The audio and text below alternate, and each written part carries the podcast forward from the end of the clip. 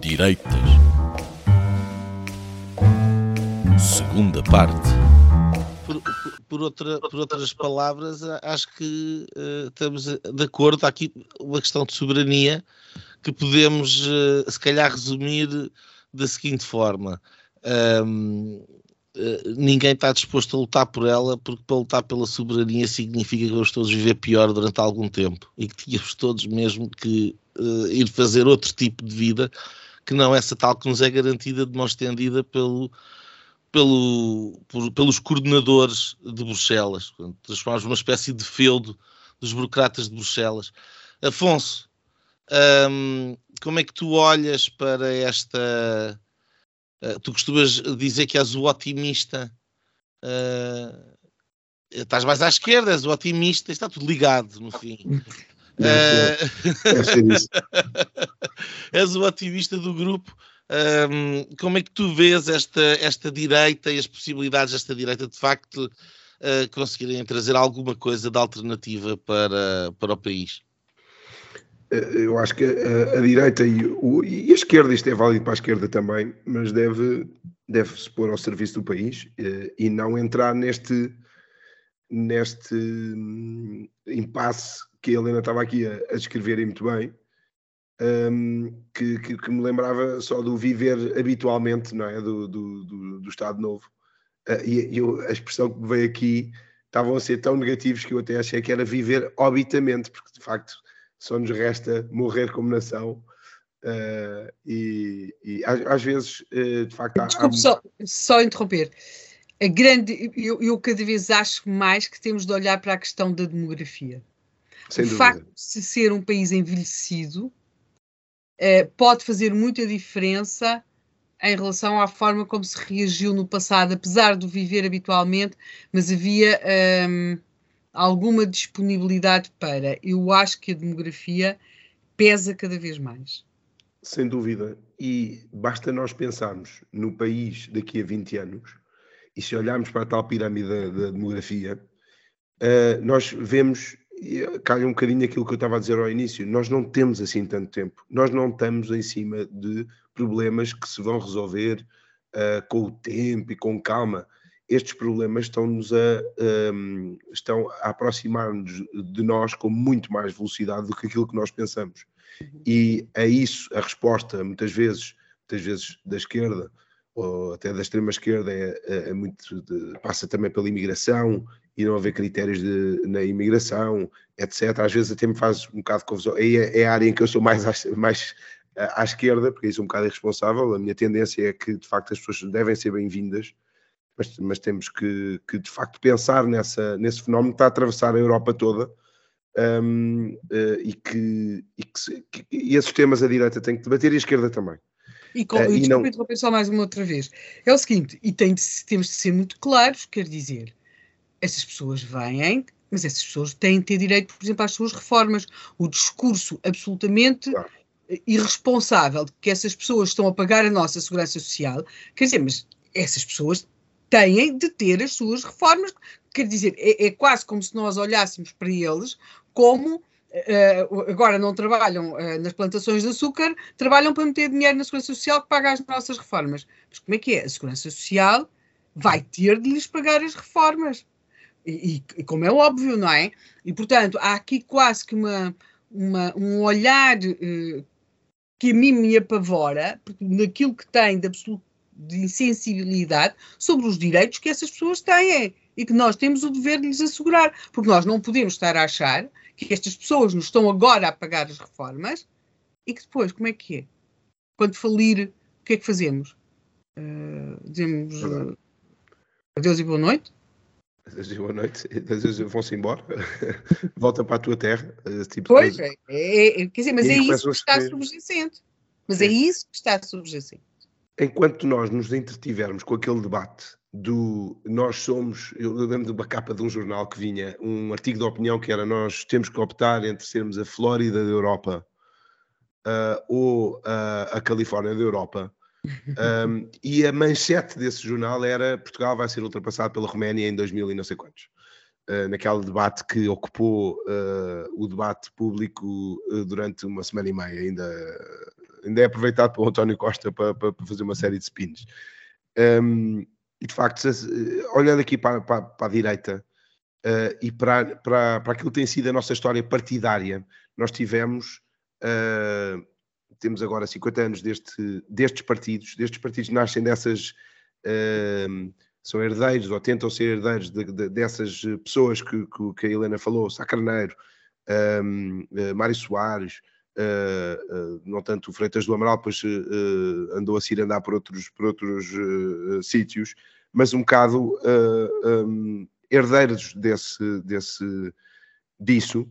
Eu acho que a certa altura nós, eu sou muito conservador, eu sou, se quiserem, nostálgico, e eu agora vou usar a cartada, que é para não ser já atacado, que é a cartada do olhem para os ingleses e vejam como os ingleses fazem que é os ingleses têm o mesmo sistema partidário há 200 anos, com uma alteração ali há, aí, não sei, 90 anos.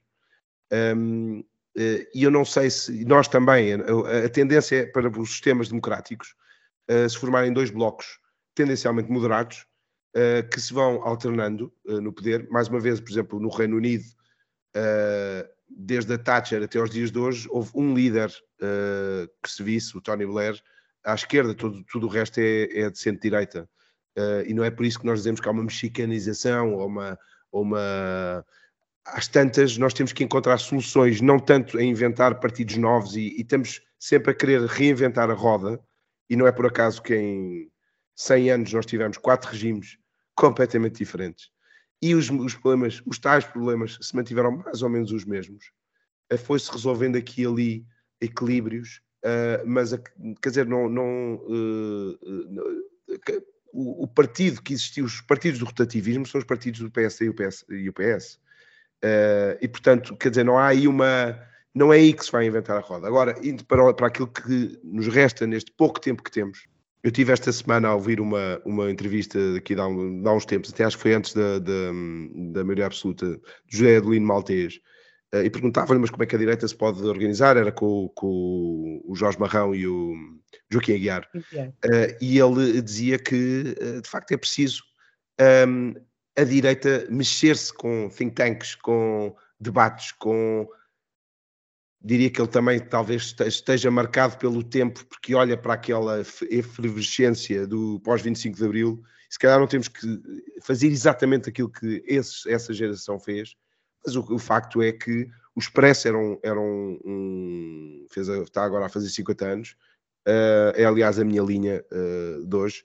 São os 50 anos. O Expresso é um projeto uh, que tem um, uma ideia de, de, país.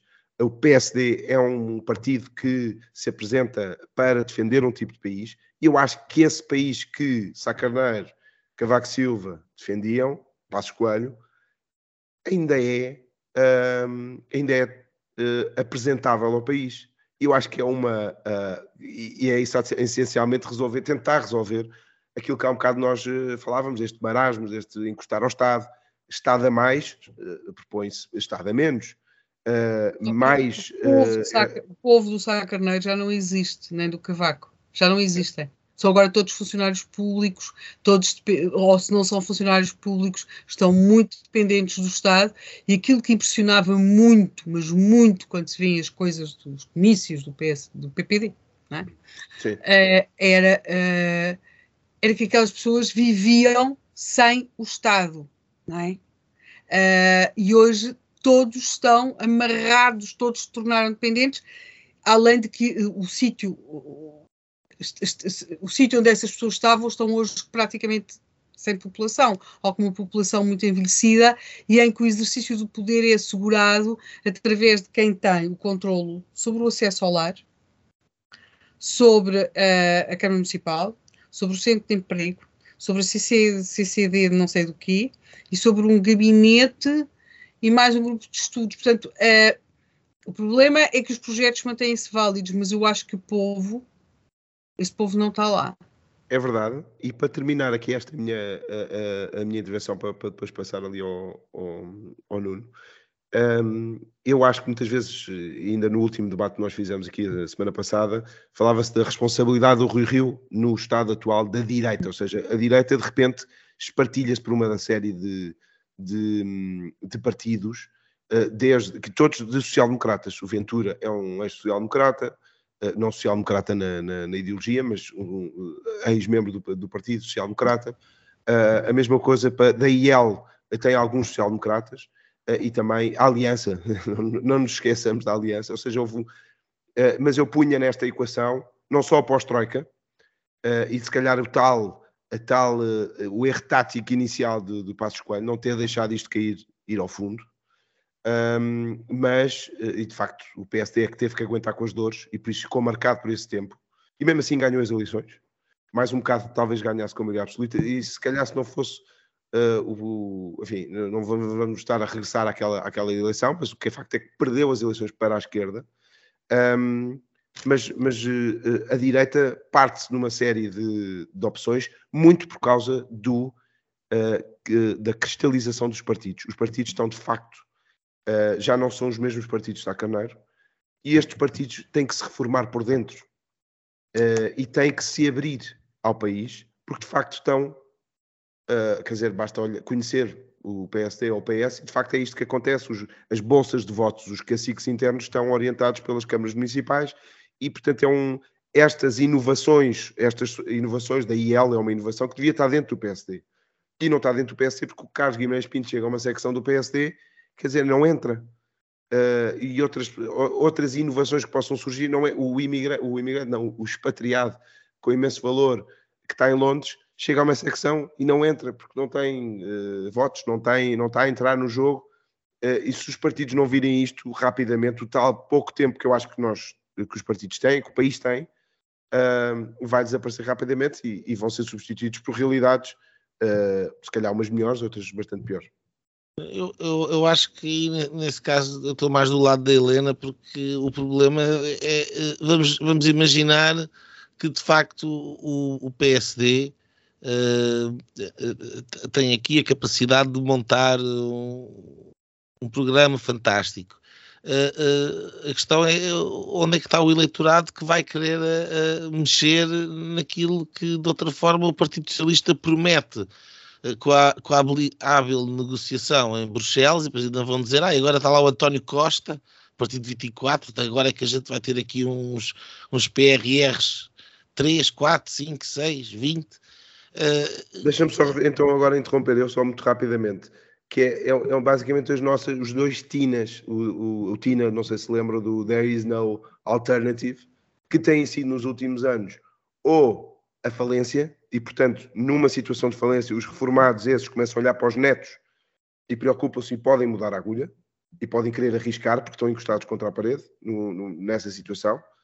E a outra, que é o Tina, que tem sido esta que, que nós estamos agora aqui a falar, que é o eleitorado. O eleitorado de facto está instalado e essa é, tem sido o TINA destes últimos sete anos. Não há alternativa. Os partidos não têm alternativa. Quando for a violência, aí sim não, aparece a outra não há TINA, Não há TINA, a alternativa é o TINO, uh, nas presidenciais, pelo menos. Uh, não possas. Um, Cabe-te a ti, o outro pessimista, uh, explicar onde é que a direita vai arranjar eleitorado. Portanto, a pergunta já é outra. Nós já passámos eh, por cima da possibilidade da direita se conseguir organizar e antes disso tem o problema de que onde é que vai encontrar eleitorado para que essa organização possa surtir efeito? Vislumbras? Não, eu acho que o, eu já não tenho grandes expectativas para o meu tempo, para o meu tempo, para o meu tempo útil de vida. A única coisa que eu consegui meter na cabeça. Tens o quê? O... Tens 40 anos? Ainda não, tenho quase. Uh, mas já não, já é não mesmo tenho, o viver hobbitamente. Uh, já não tenho. Não, não, não, mas pelo, pelo contrário, ou seja, uh, mas, acho que é, mas acho que é possível, esta, é, esta é a minha dose de otimismo. Eu acho que é possível se, pá, se nós fizermos alguma coisa que pelo menos os nossos filhos consigam viver num país diferente daquele em que nós vivemos. Não me importa, não me importa nada de, disso. Pá. Aliás, há, há um. O Afonso estava a falar sobre isso e eu lembrei-me, porque é, é muito curioso porque é precisamente o é quase um raciocínio inverso, ou seja, eu, eu não me importaria de ter uma vida pior se soubesse que esse sacrifício e que esse esforço seria, um, seria a garantia de que as minhas filhas tivessem uma vida melhor uh, daqui a uns anos.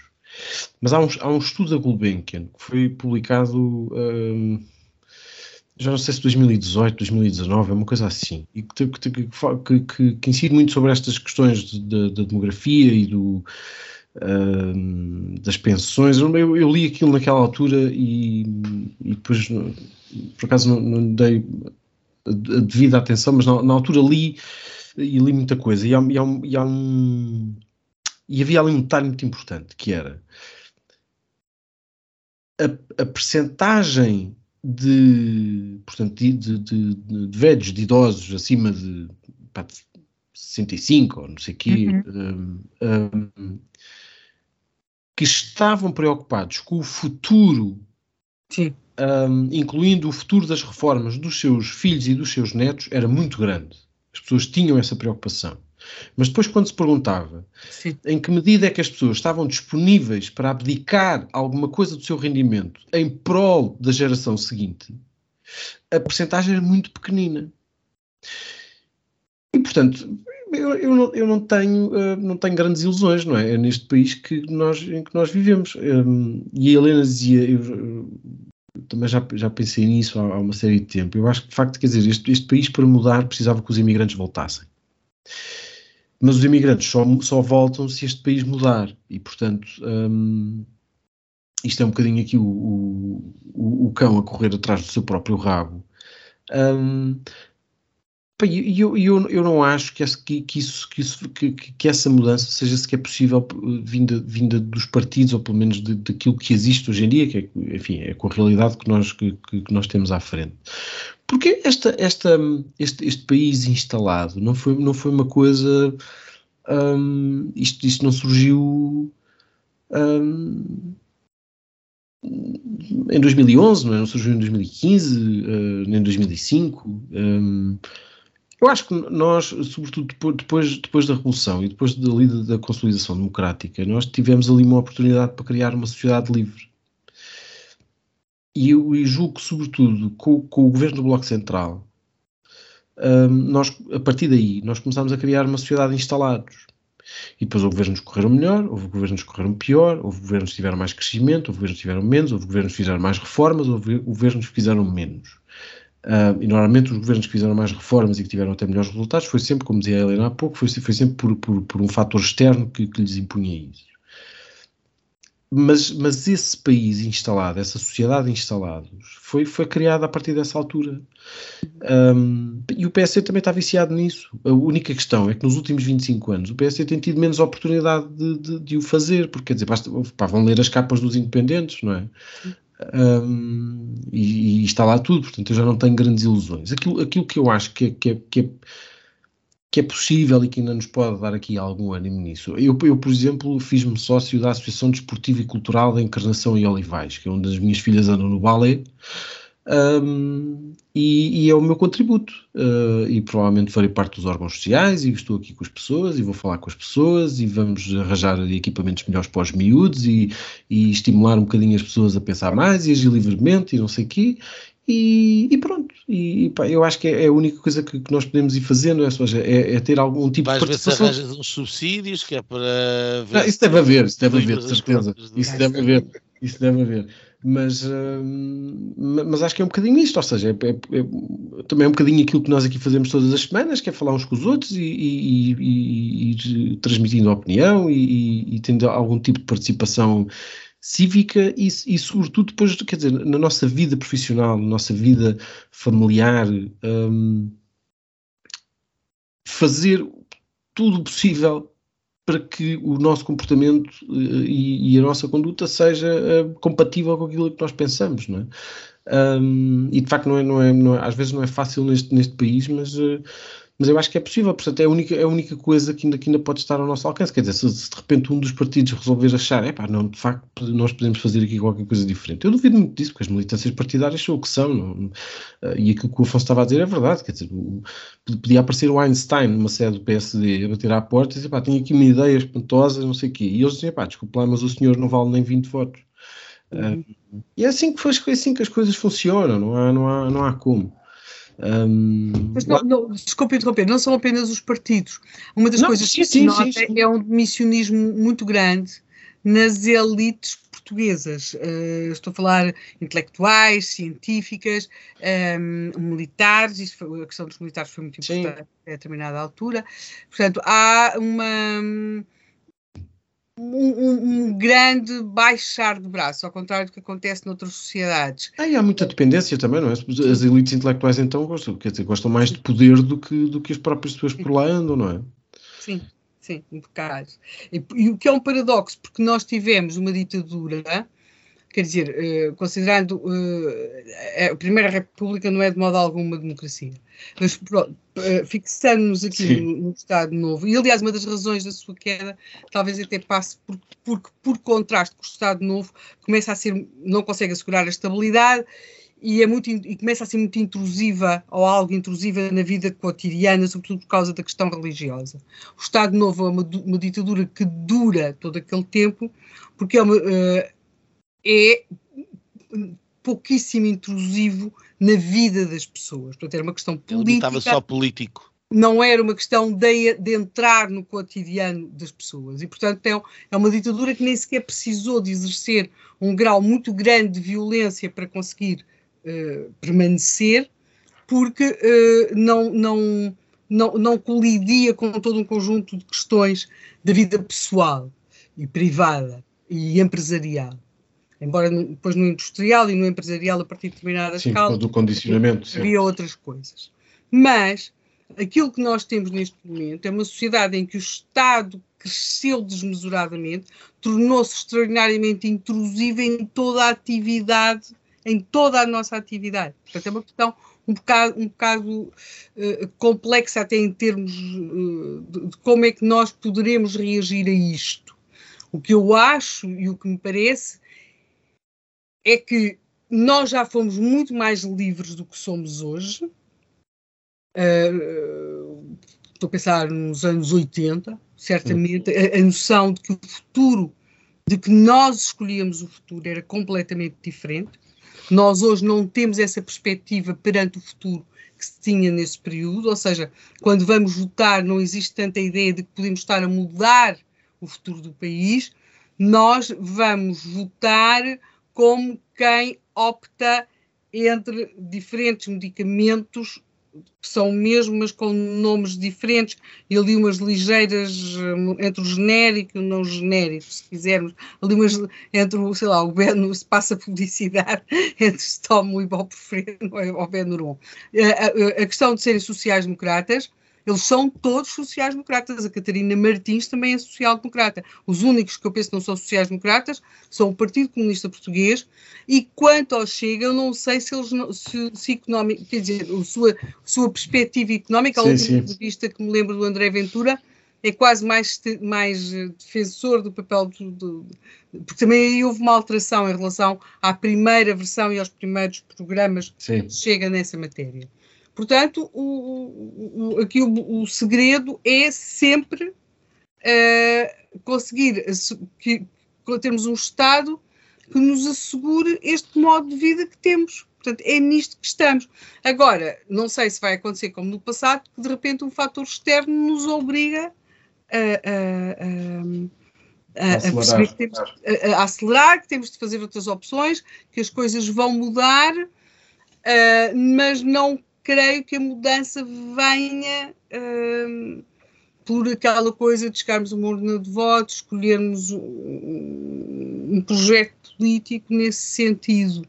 Uh, até porque, pronto, Bruxelas comprar-nos a dívida, mas não eternamente, porque eu penso que a eternidade ainda não passa bem pela questão da, de, da aquisição da dívida dos Estados, não é? Não sei. agora só uma pergunta, outro traço é o, o nosso sebastianismo. Será um Passos Coelho? Fala sempre Passos Coelho. Ainda uh, hoje à noite o, o, Montenegro também lhe fizeram essa pergunta. Uh, quer dizer, é, é, omnipresente. Ou ele ou outro uh, é, passa por, também por figuras carismáticas, Helena? Bem, eu creio que a questão das figuras carismáticas e, sobretudo, sendo nós um país de matriz francesa, não é? Não, não, somos tanto um país de matriz anglo-saxónica, somos mais um país de matriz francesa, portanto, achamos que as, que as mudanças são feitas através de rupturas, não é? Os franceses uh, achavam que, achavam, e é essa, na prática, a matriz que nós temos seguido, achar que se resolvem as coisas porque se muda de regime, porque se muda a Constituição, uh, portanto, esta, estas ideias de que se muda a maneira de viver do país, porque se vai mudar a Constituição, é, é, é, é, bastante. É socialista. É socialista. Sim, e, e, é, quase naif, ao mesmo tempo é socialista, mas é quase naif, pronto. Ainda bem uh, que eu usei a minha cartada inglesa. Sim, mas curiosamente são, uma, são sociedades, por não terem mudado de regime, têm estruturas centenárias, no caso da monarquia, o que lhes permite simultaneamente ter uma vida política trepidante. Ou seja, os ingleses têm, têm visto, o Partido Conservador tem derrubado seus, o seu próprio primeiro-ministro, não é? Os seus próprios primeiros-ministros, e são derrubados pelo seu próprio partido, mas simultaneamente esta trepidante vida política e aparentemente anárquica, às vezes quase caótica, estou a pensar nas últimas semanas do governo, por exemplo, agora do Boris Johnson, mas simultaneamente isto parece ser compatível e, eu acho que isto só é possível ser assim, porque simultaneamente nessa sociedade existem estruturas que nós sabemos que estavam lá, que estão hoje e que, em princípio, se o Príncipe Perry não, não continuar neste desnorte que Deus lhe deu, uh, estarão lá daqui a vários séculos, ou, ou, pelo menos durante mais um século. Esta ideia de que, no, de que, pode haver uma trepidação de vida porque há coisas acima que estão e estarão, eu acho que permite aos, aos povos uma maior liberdade do que sermos herdeiros da guilhotina, ou seja, de que mudamos porque mudamos o regime. Em Portugal, nós achamos que mudamos porque mudamos o regime, não porque os atores que devem promover a mudança a façam. É? Eh, os ingleses delegam isso naqueles seus partidos que às vezes parecem bastante enlouquecidos, mas que, mas que, vão promovendo a mudança, nós achamos que mudamos porque vamos mudar o regime, porque vamos mudar a Constituição, e como é óbvio, pois não mudamos nada, quando mudamos, às vezes mudamos para, para, a crise seguinte. Portanto, não sei muito bem como é. Agora, voltando à questão do Passo Coelho, neste sentido, as personagens carismáticas, muito carismáticas, com sentido quase messiânico, quer dizer, fazem. Veja o, o caso da França, não é? Quer dizer, que, que, existe em cada novo presidente quase que uma coisa napoleónica, quer dizer, uh, temos o de Gaulle, depois o Mitterrand, se quisermos nesse sentido, há, há dentro de cada presidente da França a ideia de que, uh, mesmo com diferentes estaturas, não é? Que o de Gaulle está ali e mesmo com diferentes orientações políticas, não é? Uh, o caso do Macron, não é? Esta ideia de que se vai uh, refundar alguma coisa. Em relação a Portugal, nós vimos isso muito. Vimos isso, por exemplo, no pós-25 de Abril, uh, embora o primeiro grande falhanço tenha sido o do Spínola. Depois vimos isso muito em torno de um fenómeno que quase nunca quisemos, não, não temos estudado muito, mas que é muito interessante, que é o fenómeno do Ianes, do, do presidente Ramalho Ianes, que é um homem que consegue mobilizar as massas de uma forma. A questão messiânica coloca-se logo a seguir ao 25 de Abril, quer dizer, a procura de um homem, não é? Vemos isso muito no culto do, do, do, do PPD-PSD em torno do Sá Carneiro. Eu acho que sim, não é? Uh, muitas vezes quase que iludindo ou, ou não, não, não. Sá Carneiro é uma personagem, uma personalidade muito complexa. E, e, e, quase tendo ali uma visão messiânica.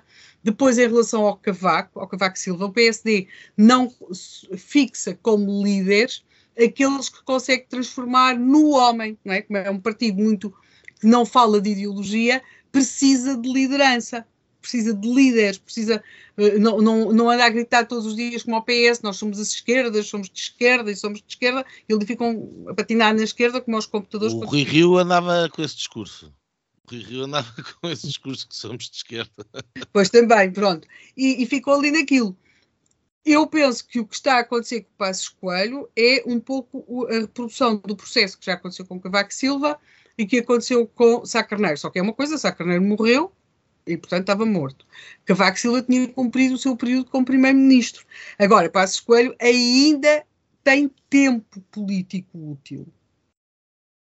A mim uh, que considero que Passos Coelho foi sem dúvida um dos melhores primeiros ministros que Portugal teve na democracia.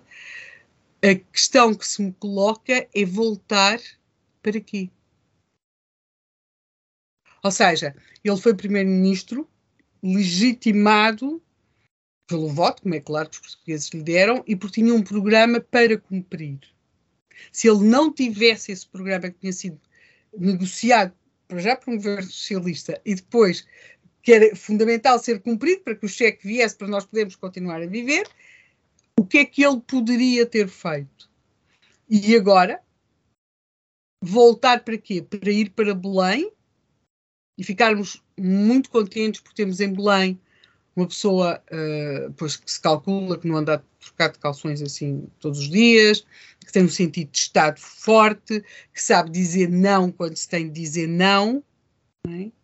mas uh, provavelmente a sua possibilidade de mudar Portugal com um programa reformador, uh, eu não sei se essa possibilidade existe nos termos em que temos eu falava de São Bento, eh, precisamente. Mas agora... Não, e a questão do eleitorado. Uh, até que ponto é que Pedro Passos Coelho uh, terá melhor votação hoje ou daqui a um ano uh, do que teve em, em 2015? Sim. Sim. Se teve em 2015, eu acho que é possível ter agora. Acho que não é porque é uma figura que encaixa naquilo que estávamos aqui a pedir, que é mais democracia. Afonso, entretanto, o, o Partido Socialista teve uma maioria absoluta. É verdade. Mas não, não, é, uma é, si, não é per si, é uma resposta uma, a uma crise anterior. Eh, mas uma maioria absoluta, poderia ter sido muito, e que foi importante, porque ela não era absoluta, mas era uma coligação, não é? Que PSD e CDS, que permitiu governar quando o projeto não era governar, mas manter, que era o projeto de António Costa, não é? manter o que está, não é? quando ele tem uma maioria absoluta, em vez de ser algo de favorável, antes pelo contrário, tornou-se quase numa maldição, não é? Nós falámos disso aqui no Linhas Direitas abundantemente, sobre, quer dizer, Sim. porque agora a responsabilidade cai em cima dos ombros. Mas quando antes... não se quer governar, só se quer gerir equilíbrios políticos, a maioria absoluta é uma maldição, não é? Claro. Não é um, uma alavanca para mudar nada. Eu, pessoalmente, o que eu penso que, sobretudo, Passo Escolho teria contra si, não seria sequer até poderia ter o voto eleitorado. Agora, o que ele teria sinceramente contra si, eu creio que seria o PSD. É, isso eu não acho. Uh, isso eu não acho. Uh, ah, isso eu não acho. Agora, eu, eu concordo. Eu pronto, acho que esse. Mas, mas só, só, só eu, concordo, eu concordo e a ler é a primeira pessoa que diz isto, pá, que, eu, eu, eu, concordo plenamente. Não tenho nada desse feeling. Não tenho nada desse feeling. Não, um, eu acho que gostariam do homem que os levava de novo ao poder. Mas depois a, a percepção do que é que o exercício desse poder podia implicar seriam os seus mais tenazes opositores, ainda mais do que os socialistas. Como sempre foram entre haveria, 2011 e 2015. Haveria, sim, mas estamos a falar de um conjunto de pessoas uh, que não configuram uma maioria no partido. Eu não tenho dúvidas que o Passo são Uma minoria, são uma minoria muito vocal. Ah, está bem. E, e, e, eu creio que seriam, sem dúvida, os seus mais. O PSD seria o seu mais tenaz opositor. Até porque há uma parte do PS que sabe que há um trabalho que tem de ser feito. E embora fossem dizendo umas coisas, não lhes desagradaria ver alguém esse, a fazer o trabalho por eles. alguém a fazer esse trabalho. Por exemplo, quero um exemplo, a questão da colocação dos professores, não é? Uh, ou uh, as questões da educação, ou algumas mudanças que se têm de fazer no SNS. Portanto, não lhes desagradaria-se nada, não é? Até por, por exemplo, o caso do SNS, uma parte muito significativa do, do PS era a favor das parcerias público-privadas e tudo isso. Portanto, não lhes desagradaria nada que esse trabalho fosse feito. Agora, o PSD sim. Eu acho que um, veria com muito desgosto. Há, há uma. Cavaco Silva, não, não. Uma pessoa que escreve-se que é muito bem, mas é um. Ninguém faz política tantos anos sem saber ler os outros, não é? E, era ao contrário do que os outros diziam e do que o próprio cultivou, era um político que só fazia política e percebia política. E há nas, nas, nas, memórias dele uma coisa muito interessante sobre o PSD, quando ele fala que havia uma parte do PSD, na altura não seria tão expressiva quanto é agora, que é o PSD, que gosta sobretudo de ser apreciado pela oposição. E, portanto, quando o seu partido está no poder, deixa de poder contar com esse lado. Portanto, eu creio que o principal oponente do, do Passos Coelho Era o Pacheco Sim, Pereira. era sem dúvida o PSD, nem sequer o do Pacheco Pereira. Agora, há uma coisa: o PSD, neste, ou seja, voltar a São Bento, seja o Passos, o Montenegro, seja quem for, agora em dois, 2024, ou 25, ou 26, ou 27, ou 28, não é a mesma coisa que foi em 2011.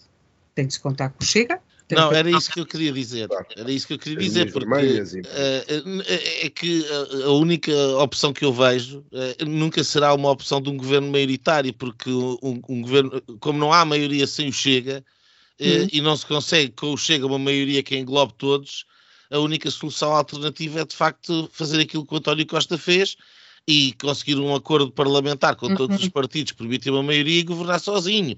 Não há outra forma a dar. que é isso- muito, O cenário mais PS desgastante. muito mais desgastante porque é vamos ter muito mais precisamente desgastante, até porque o Chega tem um programa que não é, não é lá as questões das, das, das minorias e das maiorias e do não sei o quê, porque não não é por aí, mas sobretudo do ponto de vista do, eh, do, do Estado, não é? Dos apoios do Estado, intervencionismo do Estado, de- na economia. um, um bocado securitário também, Uhum. aquela coisa parte- da cerca sanitária, etc. A parte securitária é assim. A parte securitária faz muita conversa em Lisboa. Se for ao Alentejo e se vir as câmaras, eh, por exemplo, maioria PC, e perceber se há o que é que é o discurso eh, securitário, é, ou o discurso, sobretudo sobre as questões dos ciganos, não é? Ah, Mas aí tem mesmo a ver com a questão dos ciganos. Mas, É, mas não precisa de ir ao Alentejo. É, é passar do, do, da- do terminal dos autocarros do Campo Grande para lá e atravessar a ponte. Claro. Não, e basta ver as votações do PSD hoje a sul do Tejo. Mas por isso, mas por São isso, é, que, mas, atrozes. mas por isso é que eu acho que assumir, assumir que uma maioria à direita só será possível com o Chega é uma, é uma, é, é uma mas é uma assunção de, de que, que- que, no fundo que não, não é possível. Portanto, o, P- o PSD é que que já não- teve um discurso que, que, pá, o Cavaco Silva ganhou eleições em Setúbal, o PSD nunca ganhou uma Câmara em Setúbal, mas, o- mas o Cavaco teve, ganhou as eleições em Setúbal. É possível. Há, ali gente, não é? Ganhou os Voltamos à presidenciais, questão- não, não foi há voltamos à 30 questão anos. do eleitorado. Ah, Mas o à- eleitorado, pá, mas se, o- se o Chega consegue entrar no eleitorado suburbano, o eleitorado suburbano move-se, sobretudo por causa dessas questões.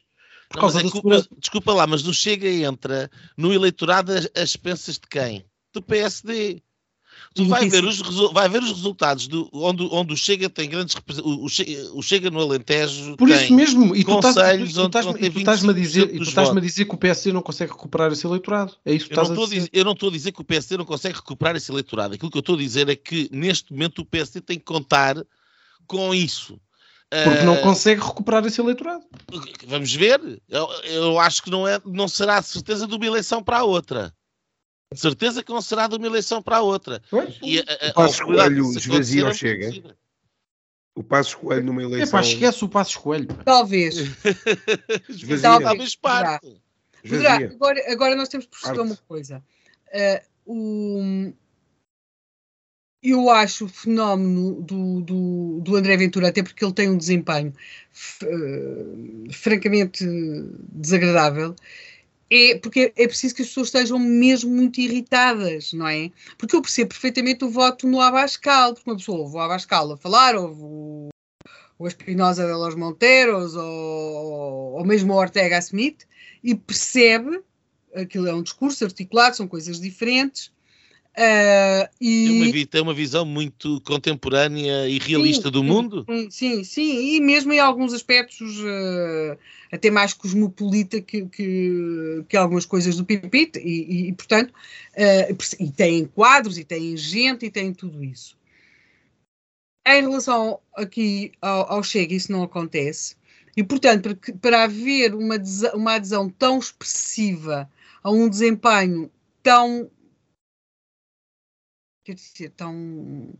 Eu acho, sinceramente, até que o André Ventura sabe fazer melhor. Não é? Até porque ele tem uma formação de base que lhe permitia fazer melhor. Ah, quer dizer que as pessoas estão muito irritadas. Mesmo irritadas, estão zangadas, estão. E há aqui um problema sério. Têm problemas de que querem falar e que os outros partidos não ouvem.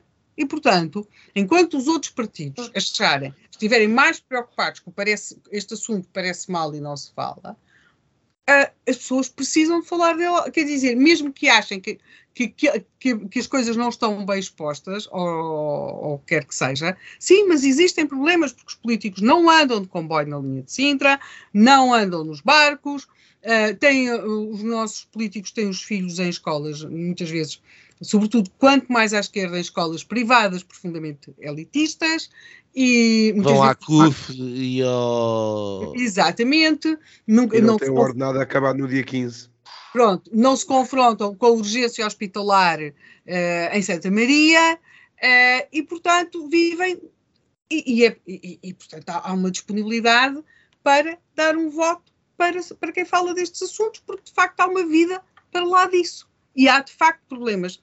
E não interessa vir dizer que não existem esses problemas, porque eles existem. Eh, não é? Mas isso também é muito rápido. É tudo muito rápido. Eu recordo.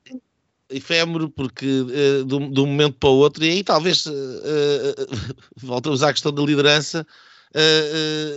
porque o, o, o, fenómeno do Chega, precisamente porque não é o Vox, é um fenómeno de um homem só. E, portanto, uhum, um sim. dia a coisa corra mal ao Ventura e aquilo rebenta claro, de um momento para o outro. Não é? é mais simples. O Vox em Espanha eu penso que não é um fenómeno que o PP já consiga. Não, uh, não. Até, até porque parece. é muito francamente. Uh, Percebe-se que estão ali alguns daqueles que eram os melhores quadros do PP. Exatamente, exatamente. Quer dizer, mas a Ayuso conseguiu, não é? Mas é um. Uh, repara, é um, um, uma, uma exceção, porque de facto. Uh, mas o que eu quero é exceção. Certo. Pois, mas a, a IUSO conseguiu, mas na verdade aquilo no Ian ela vai conseguir conquistar é muito difícil distinguir. Ou seja, ou seja, a IUSO é Madrid. É muito difícil distinguir aquilo que a separa, ou que separa o Vox dela, ou, ou separa ela do Vox, Sim. não é? Agora, o que eu acho que nós temos de pensar em termos de lideranças carismáticas ou não carismáticas é o que é que aconteceu em Portugal e em Espanha para que líderes que até tinham, eram sempre apresentados com pessoas difíceis e tudo isso, no caso do Aznar em Espanha, aqui em Portugal o Cavaco ao Passos, mas mantiveram os partidos unidos, muito unidos. Quando sai o Aznar em Espanha quando aqui o Rio sucede ao Passos, quer o, o, o Rajoy em Espanha, quer o Rio aqui em Portugal, foram apresentados como líderes muito menos agrestes que os anteriores. Mas sendo eles muito menos agrestes, só deviam ser menos agrestes, certamente, para os socialistas lá da terra. Porque, na verdade, internamente eram profundamente agrestes. O Rajoy saíam uns de ai que os liberais se van depois que fossem os nacionalistas que se van. E quer dizer, os liberais fazem os cidadãos, depois viu-se nascer o Vox. Aqui em Portugal, o Rio, quer dizer, aquilo era, uma sangre... era um homem muito Exatamente a mesma coisa. Ele pegou nas setas do PSD, uma para apontar para ele, que era à esquerda, e as outras duas para, apontar, para a porta de saída. Mandou-as dar uma curva. Pronto, Bem, temos que ir para as linhas. Estamos com quase duas horas de programa. Apenas para acabar, os partidos, quando pensam nas suas lideranças, também têm de pensar que quem os vai liderar não vai fazer o seu o, o partido o seu partido. Um partido é uma coisa, uma estrutura muito mais complexa. E muitas uhum. vezes o líder que é muito elogiado pelos outros partidos não é o líder que aquele partido precisa. O, PSD, Exatamente, o PSD foi um grande partido com homens que, segundo os outros, só davam tiros nos pés. O Cavaco só dava tiros nos pés, nem, nem vale a pena recordarmos o que se disse do Sá Carneiro. Mas o Cavaco só dava tiros nos pés, o Passos só dava tiros nos pés, mas o PSD estava lá uno e a ganhar, não é? Quando veio o tão apreciado Rui Rio, com quem a imprensa andou, nunca disse que ele tinha dado um tiro no pé, saiu de Lisboa com os dois pés, mas quer dizer, mas o Partido aqui fica. Eu acho que se deve ter muito, uh, muita percepção de que os partidos estão lá para o seu eleitorado, não é? Uh, e fazê-lo crescer. não para serem muito elogiados pelos uh, seus antagonistas. Por isso, Ou ficarem massarelos no Porto e vir uma vez por mês a Lisboa, como era o caso do, do Dr. Rui Rio. No, se pronunciou com muito mais a sobre o selecionador nacional do que sobre muitas coisas de, de... agora. Não, não é? e numa coisa uh, ele foi bem sucedido, há que, há que dizer, olhando mais uma vez para os resultados eleitorais do PSD, de facto hoje em dia é um partido regional do Norte, cada vez mais. Nesse aspecto ele foi extremamente bem sucedido. Bem, bem. vamos para, para as linhas. Uh, uh, uh, que o programa já vai com e vai ter que ficar com duas partes, como, como foi o, o, o, do, o dos prémios do, de 2022. Um, Afonso Vaz Pinto, nós já desvendaste, já sabemos qual é a tua linha, mas podes elaborar um bocadinho agora porque é que queres atribuir ao Expresso a tua linha, imagino que seja uma linha direita é uma linha, é uma linha direita. Estes 50 anos de Expresso, acho que é um, é um jornal importantíssimo, é um jornal bom em todo lado, em, em queria dizer, em qualquer sítio do mundo. Muitas vezes nós dizemos que os nossos jornais são péssimos, uh, comparados com grandes uh, luminárias estrangeiras, que não, acho que são todos bons, mas uh, se calhar aqui no Lebreiro vai dizer que são todos maus. Mas, mas é, um, é um jornal que eu, que eu compro desde que me lembro Comprava quando vivia em Maputo, com dois dias de atraso, mas lá degustava a minha Portugalidade através do Expresso, era dos poucos que lá chegava, e com muita pena minha. Um, mas uh, que fez agora 50 anos, uh, está de parabéns. Uh, eu acho que dentro destes equilíbrios todos nós falámos aqui, o quarto poder é um poder fundamental.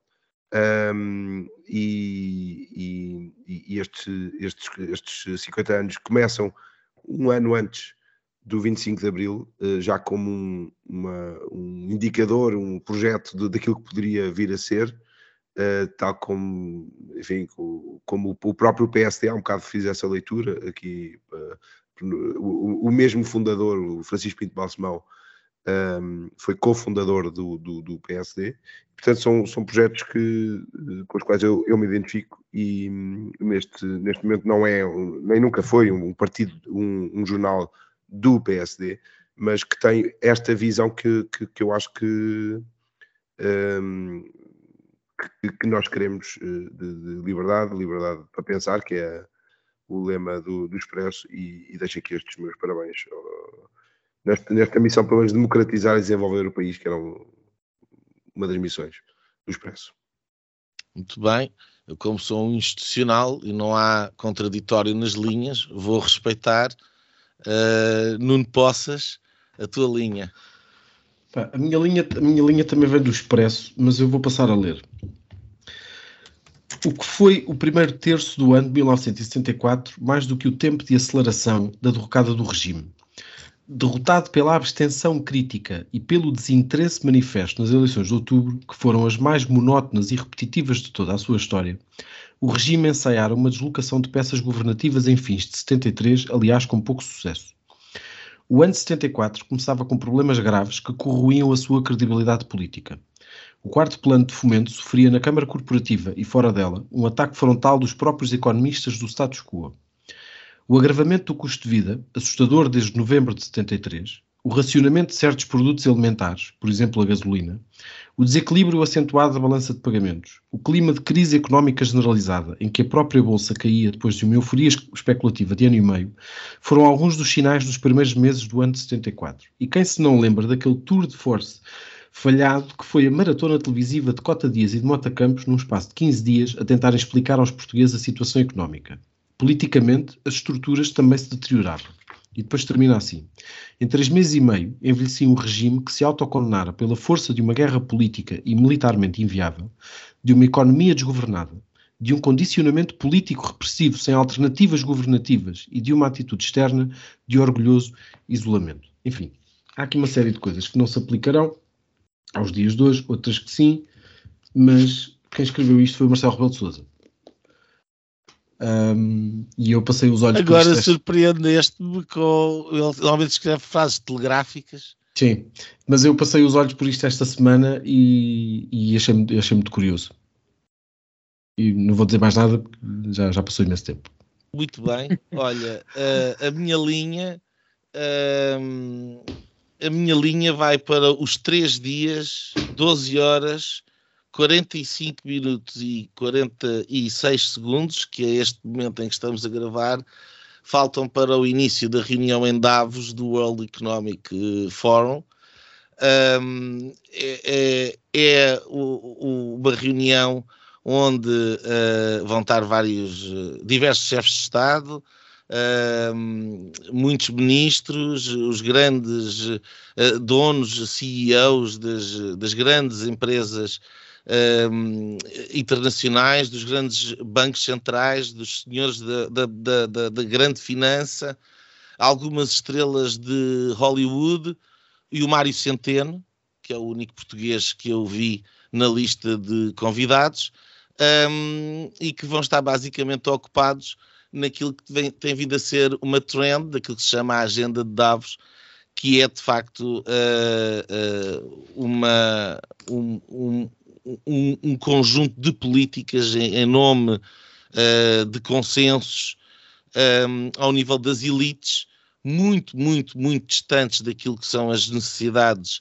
da, da, das diferentes populações que cá embaixo, dentro dos países, como em Portugal, uh, vão vivendo com crescentes dificuldades, muitas delas autoimpostas, precisamente um, pela força desta espécie de uh, eh, motor uh, corporativo ou burocrático uh, que, vai, que nos vai auto-obrigando a fazer um conjunto de, de mudanças que prejudicam uh, em muita vida das pessoas, sem que elas tenham um grande dizer, porque passam por consensos, sejam eles em nome da ciência, em nome da verdade, em nome dos bons costumes, enfim, naquilo que vocês queiram chamar. Um, e portanto, mais uma vez, uh, uh, vão reunir em Davos, desta vez são 5 mil polícias, li eu que o Estado suíço lá pôs para defender, porque imaginam a possibilidade de algumas altercações. Mas o meu comentário fica-se pura e simplesmente e um bocadinho em consonância com a, um, aquilo que nós falámos hoje ao longo do programa, é que vamos, à medida que a digitalização se aprofunda, a do dinheiro está aí ao virar da esquina, este mundo digital, esta nuvem onde todos nós nos vamos esvaindo num upload um, voluntário, ou às vezes inconsciente, e que vamos pondo precisamente a responsabilidade um, e o centro de decisão sobre as nossas próprias vidas cada vez mais fora, não só de nós próprios, mas dos nossos centros de soberania.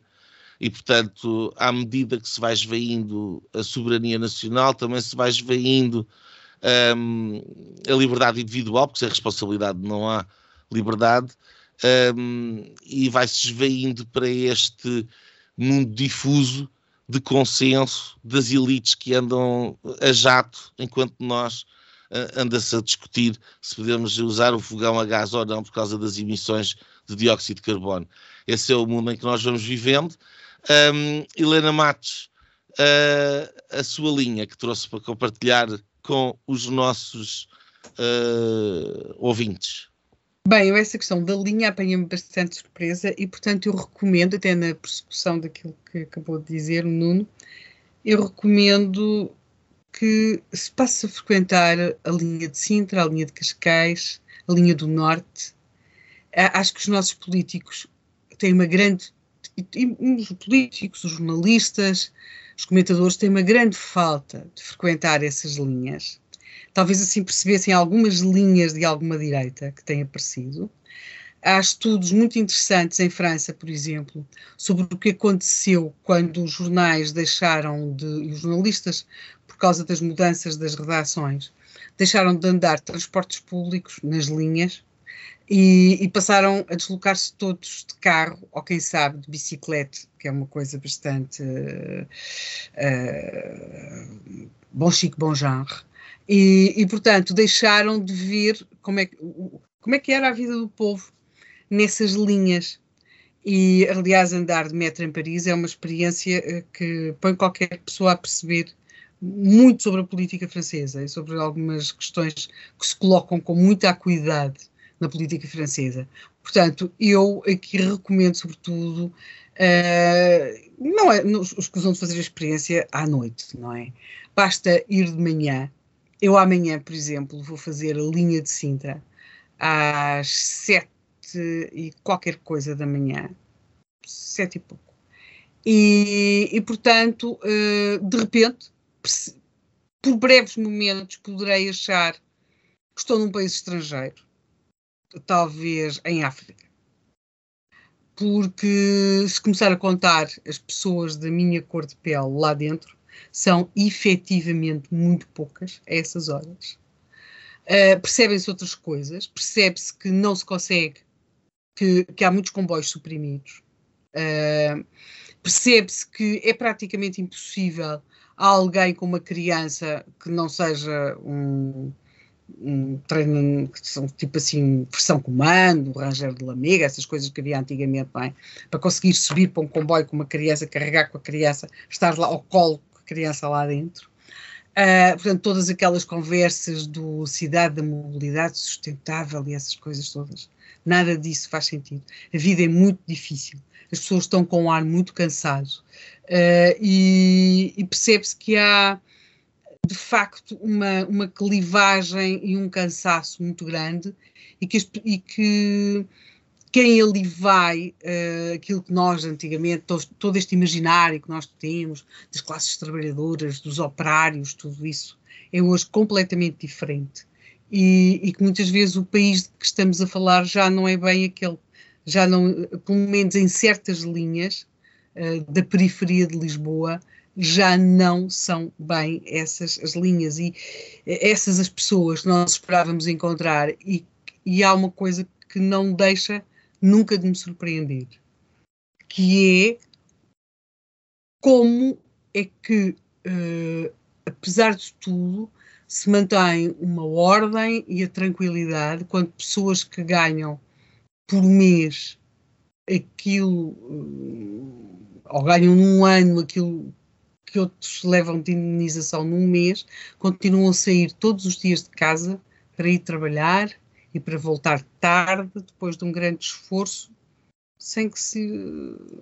Pronto, sem que optem por. Eh, sei lá, por à sua escala reproduzir aqueles casos que têm sido que os nossos noticiários nos últimos dias.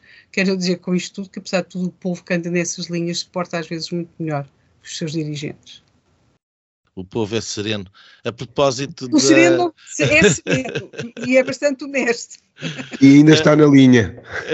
A, a, a propósito da experiência de viver no estrangeiro, a, a, minha morada em Portugal, eu sou eleitor em Odmira, em São Teutónio, e uhum. posso efetivamente dizer que é uma experiência que tenho com frequência um, e, em particular, se for querer passear no Parque Natural e enredar-me em estufas de plástico e, e, prender o pé num contentor ferrugento sim, que alberga até 10 pessoas oriundas normalmente do Sudoeste Asiático. Mas, Mas enfim. É as vacas é que matam o planeta. É, o, o exatamente. Exatamente, exatamente. O problema são as vacas. Um, meus senhores e minha senhora, foi um prazer da minha parte. Um prazer, um prazer imenso ter Helena aqui connosco. Uh, deu um episódio duplo, um Foi. sucesso.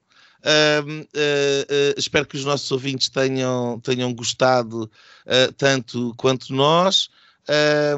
um muito obrigado a todos por terem prestado atenção, por nos, por, nos, ouvirem.